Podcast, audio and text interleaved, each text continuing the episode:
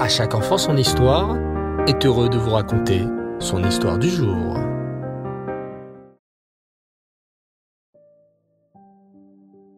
Bonsoir les enfants et Reftov, j'espère que vous allez bien. Ce soir, j'aimerais vous parler d'un très grand rave, un grand sadique dont l'Aïloula, c'est ce soir, le 24 Elul. Je suis sûr que tu en as déjà entendu parler. Car, à chaque enfant son histoire, a raconté plusieurs histoires sur cet immense tzaddik qui s'appelait le Chafetz Le Chafetz s'appelait en réalité Rabbi Israël Meir. C'est grâce au Chafetz que nous savons combien il est important de ne pas faire de la shonara. Le lachonara, les enfants, c'est dire du mal sur un autre juif, chasve shalom, ce qui est absolument interdit par la Torah. Ne pas dire du mal sur l'autre, on le comprend les enfants. Ce n'est pas bien du tout. C'est quelque chose d'assourd. Mais saviez-vous les enfants qu'il est également interdit de dire du lachonara sur soi-même?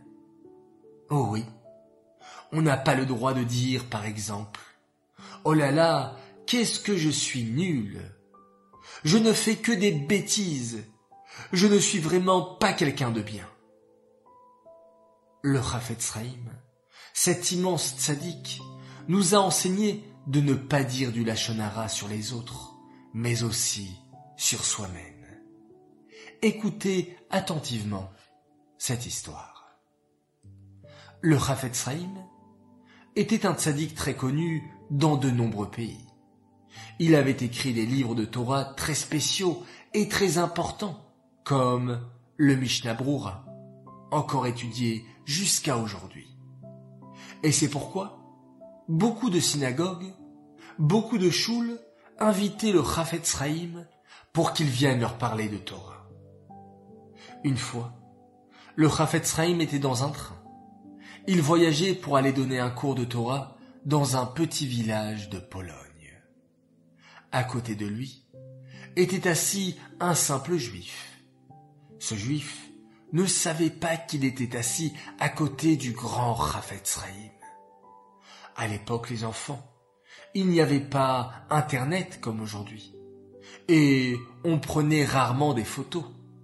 Ce juif n'avait donc jamais vu le Rafetz de sa vie ni même de photos, et il ne savait donc pas qu'il était assis à côté d'un si grand sadique. Ce simple juif commença à parler au Chafetz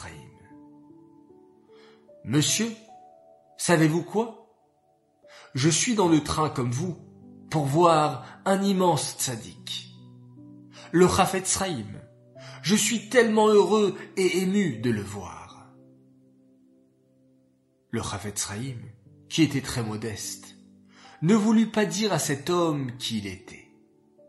Il s'exclama. Euh, vous savez, ce Chavetz n'est pas un si grand sadique. C'est un être humain comme tout le monde, avec des défauts et des qualités. En entendant cela, le visage de l'homme devint rouge de colère. Comment Osez-vous parler ainsi du Chafetz C'est un très très grand sadique, le gadol de notre génération. Le Chafetz très gêné d'entendre de tels compliments, insista. Mais non, je vous assure, que je connais très bien cet homme, et je vous dis que vous exagérez. Ce n'est pas un si grand sadique. Arrêtez un peu très en colère qu'on puisse aussi mal parler d'un tzaddik, l'homme leva sa main et donna une gifle au Chafetz Sans savoir bien sûr qu'il s'agissait du Chafetz Le Chafetz ne s'énerva pas. Le train arriva à bon port et tous deux descendirent. Soudain, l'homme vit des dizaines de gens rassemblés autour du train. Que faites-vous ici? demanda l'homme. Nous sommes venus accueillir le tzaddik, le Chafet Sraïm. L'homme tourna sa tête et horreur. En voyant la foule tout autour de son voisin du train, il comprit que l'homme qui l'avait giflé n'était autre que le Chafet Sraïm lui-même. Mortifié, l'homme s'avança tête très basse et se mit à pleurer. Oh, Rabbi, vous, le Chafet Sraïm, pardon, pardon, je ne savais pas que c'était vous le Chafet Sraïm, pardon. Mais le Chafet Sraïm lui fit un grand sourire et s'exclama. Au contraire, mon ami, il faut que je te remercie. Toute ma vie j'ai cru qu'on ne devait pas dire du lachonara sur les autres. Mais maintenant, j'ai compris qu'on ne doit pas dire du lachonara sur soi-même également. Avez-vous compris les enfants? On ne doit pas se rabaisser, se dévaloriser, seulement dire de bonnes paroles sur chaque juif et sur soi-même également. Oui les enfants, vous êtes exceptionnels, vous êtes intelligents, vous êtes beaux, vous êtes magnifiques.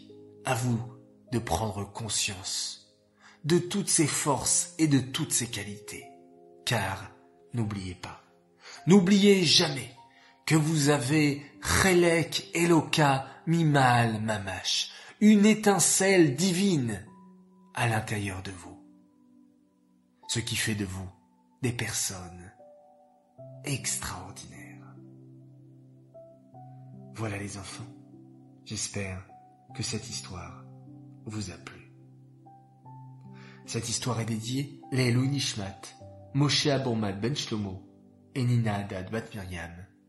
Allez à Shalom. J'aimerais souhaiter un très très grand Mazel Tov ce soir pour un petit prince. Oui, pour notre petit prince Gad Benzaken pour tes deux ans. Que tu restes toujours joyeux et épanoui dans la Torah, entouré de ton grand frère Arié, de ta grande sœur Mayane. On t'aime et on t'envoie plein de bisous. Message de papa et maman. Voilà les enfants, il me reste plus qu'à vous dire Laila Tov, bonne nuit, faites de beaux rêves. Et on termine cette journée en faisant un magnifique schéma Israël.